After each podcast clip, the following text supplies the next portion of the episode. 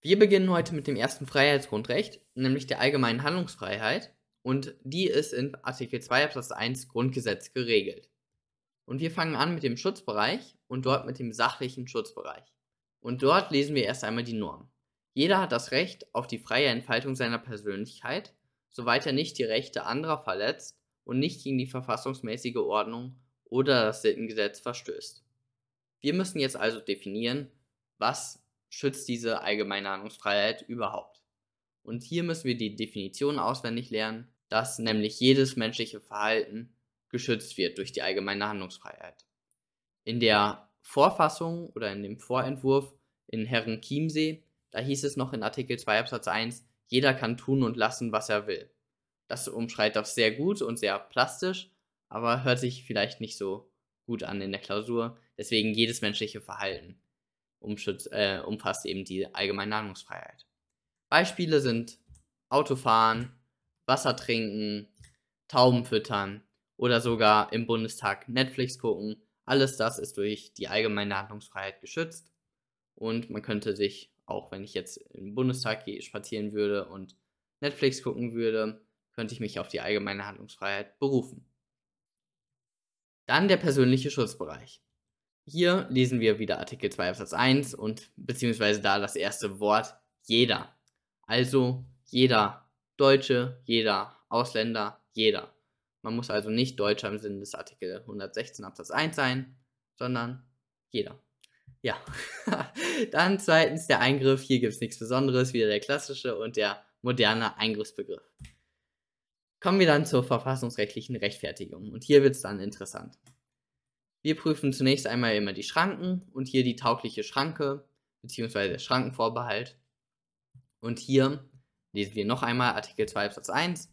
Jeder hat das Recht auf die freie Entfaltung seiner Persönlichkeit, soweit er nicht die Rechte anderer verletzt und nicht gegen die verfassungsmäßige Ordnung oder das Sittengesetz verstößt. Wir haben also Rechte anderer, verfassungsmäßige Ordnung oder das Sittengesetz. Das sind drei Sachen, deswegen wird das auch die Schrankentrias genannt. Wichtig hierbei ist aber zu wissen, dass diese Schrankentrias, die beschränkt sich eigentlich nur auf die verfassungsmäßige Ordnung. Nur auf diesen Begriff ist sich zu fokussieren.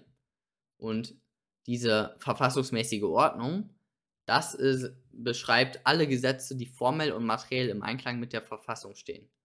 Effektiv ist diese Schrankentrias also ein einfacher Schrankenvorbehalt. Wie würden wir es in der Klausur machen? Wir würden schreiben, Artikel 2 Absatz 1 unterliegt der sogenannten Schrankentrias. Hierbei ist sich jedoch auf, die, auf den Begriff der verfassungsmäßigen Ordnung zu fokussieren oder zu beschränken. Die verfassungsmäßige Ordnung beschreibt alle Gesetze, die formell und materiell rechtmäßig sind, beziehungsweise im Einklang mit der Verfassung stehen, das ist ja genau dasselbe. Dementsprechend ist die Schrankentrias lediglich ein einfacher Gesetzesvorbehalt oder wirkt sich lediglich wie ein einfacher Gesetzesvorbehalt aus. Und wir prüfen dann einfach weiter, nämlich mit der Verfassungsmäßigkeit der Schranke, wie wir es bei einem normalen, einfachen Gesetzesvor Gesetzesvorbehalt machen würden. Also bei der Verfassungsmäßigkeit der Schranke würden wir dann die formelle und materielle Verfassungsmäßigkeit der Schranke prüfen. Also ganz normal. Und dann kommen wir zu den Schrankenschranken, Punkt, Punkt, Punkt. Da kommen wir gleich im Beispiel zu. Bevor ich jetzt zum Beispiel komme, möchte ich noch einmal anmerken, dass die allgemeine Handlungsfreiheit gegenüber den anderen Grundrechten bzw. anderen Freiheitsgrundrechten subsidiär ist. Das bedeutet, wenn ich an der, im Supermarkt bin und arbeite, ich arbeite als Kassierer im Supermarkt oder so, dann bin ich natürlich durch Artikel 12 erstmal geschützt durch die Berufsfreiheit. Aber ich bin auch durch Artikel 2 Absatz 1 geschützt weil ich kann tun und lassen, was ich möchte. Ich kann, wenn ich, ich möchte im Supermarkt arbeiten, also kann ich das auch tun und lassen. Das ist ein menschliches Verhalten. Das ist auch von der allgemeinen Handlungsfreiheit gedeckt. Jetzt würden wir zunächst einmal Artikel 12 prüfen. Und den würden wir auch komplett durchprüfen. Und nach Artikel 12 würden wir dann auf Artikel 2 Absatz 1 kommen, auf die allgemeine Handlungsfreiheit. Also wir müssen erst alle Freiheitssachen durchprüfen und dann kommen wir erst auf die allgemeine Handlungsfreiheit zu sprechen.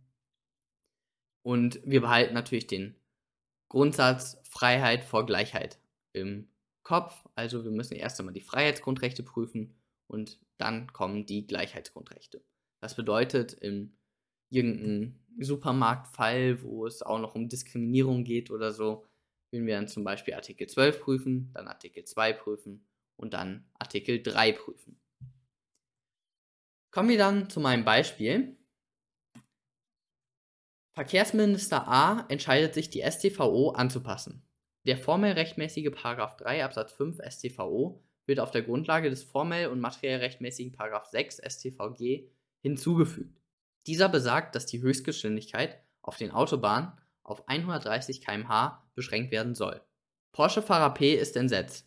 Er hat sich extra einen Porsche zugelegt, um diesen so richtig ausnutzen zu können. P erschöpft den Rechtsweg und legt Verfassungsbeschwerde gegen 3 Absatz 5 StVO ein. Hat der zulässige Antrag Aussicht auf Erfolg? Kommen wir dann zur Lösung. Und hier würden wir dann schreiben, der Antrag hat Aussicht auf Erfolg, wenn er zulässig und begründet ist.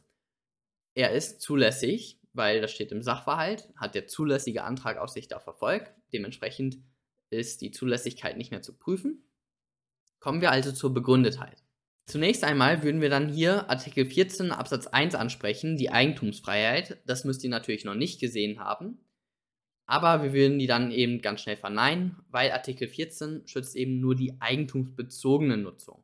Also das Auto kaufen oder verkaufen, aber nicht eben das Auto fahren. Dazu natürlich dann mehr im Artikel 14 Video. So, dann kommen wir dann zu Artikel 2 Absatz 1 Grundgesetz, der allgemeinen Handlungsfreiheit. Persönlicher Schutzbereich jeder. Klar, auch der Autofahrer, der P. Dann sachlicher Schutzbereich. Was ist geschützt durch die allgemeine Handlungsfreiheit? Jedes menschliche Verhalten. Autofahren ist ein menschliches Verhalten. Dann der Eingriff. Hier ist es dann ein klassischer Eingriff, final, unmittelbar, rechtsförmig und zwangsweise durchsetzbar. Dann die verfassungsrechtliche Rechtfertigung. Und hier wird es dann interessant. Wir brauchen eine taugliche Schranke. Und hier würden wir dann die Schrankentrias wieder ansprechen. Bei der Schrankentrias ist aber nur die verfassungsmäßige Ordnung relevant und das ist dann ein einfacher Gesetzesvorbehalt effektiv. Man braucht eigentlich, um Grundrechte einschränken zu können, ein formelles Gesetz, aber dieser Begriff der verfassungsmäßigen Ordnung, der meint jegliche Gesetze. Also auch die StVO als materielles Gesetz kann Artikel 2 Absatz 1 einschränken. Und jetzt muss Paragraph XY, ich weiß gar nicht mehr, welches war, der Absatz 5 in der ST. Und jetzt muss der Paragraph in der StVO formell und materiell rechtmäßig sein. Aber der wurde ja auf Grundlage einer Ermächtigungsgrundlage erlassen. Dementsprechend muss zunächst einmal die Ermächtigungsgrundlage auch formell und materiell rechtmäßig sein. So, ich hoffe, das war jetzt klar man muss natürlich jetzt hier die allgemeinen Grundrechtslehren nochmal im Hinterkopf behalten. Grundrechte können eigentlich immer nur durch formelle Gesetze eingeschränkt werden. Bei manchen Grundrechten steht dann noch aufgrund. Wenn da aufgrund steht, dann kann man das Grundrecht auch auf Grundlage eines formellen Gesetzes, nämlich durch Rechtsverordnung, einschränken. Und hier ist nämlich das Problem bei Artikel 2 Absatz 1, da steht nichts mit aufgrund oder kann durch Gesetz oder aufgrund eines Gesetzes eingeschränkt werden. Das steht nicht in Artikel 2 Absatz 1, könnt ihr nochmal nachschauen. Und dementsprechend ist dann die Frage, konnte ich dann mit einem materiellen Gesetz, der StVO, konnte man damit die Artikel, den Artikel 2 Absatz 1 einschränken? Weil das ist ja nur ein materielles Gesetz. Aber dieser Begriff der verfassungsmäßigen Ordnung, der meint jegliche Gesetze. Sogar, glaube ich, Satzungen können Artikel 2 Absatz 1 einschränken. So, das ist der erste Punkt. Und der zweite Punkt ist dann, die StVO ist ja eine Rechtsverordnung im Sinne des Artikel 80 Grundgesetzes. Und hier müssen wir dann natürlich zunächst einmal sozusagen das Fundament prüfen, weil die, Rechtsgrund die Rechtsverordnung, die StVO, wurde ja auf Grundlage des StVG erlassen. Und dementsprechend müssen wir zunächst einmal prüfen, ob das StVG formell und materiell rechtmäßig ist. Und dann prüfen wir, ob das STVO formell und materiell rechtmäßig ist. Beziehungsweise dieser eine Paragraph im STVO. Und wenn nämlich schon das STVG nicht, ähm, nicht verfassungsgemäß ist, dann fällt alles schon weg. Dann ist nämlich auch die STVO verfassungswidrig oder verletzt dann hier das Grundrecht auf, äh, auf die allgemeine Handlungsfreiheit. Also, ich hoffe, das ist klar geworden. Prüfen wir dann die Ermächtigungsgrundlage formell und materiell. Das ist laut Sachverhalt vorgegeben oder ist zu unterstellen. Dementsprechend kommen wir dann zur formellen Verfassungsmäßigkeit von 3 Absatz 5 StVO. Aber wir müssen dann auch noch die materielle Verfassungsmäßigkeit prüfen, weil die ist nicht vorgegeben. Die formelle Verfassungsmäßigkeit von 3 Absatz 5 StVO ist im Sachverhalt auch schon vorgegeben worden. Aber bei der materiellen Verfassungsmäßigkeit müssen wir dann die Verhältnismäßigkeit prüfen.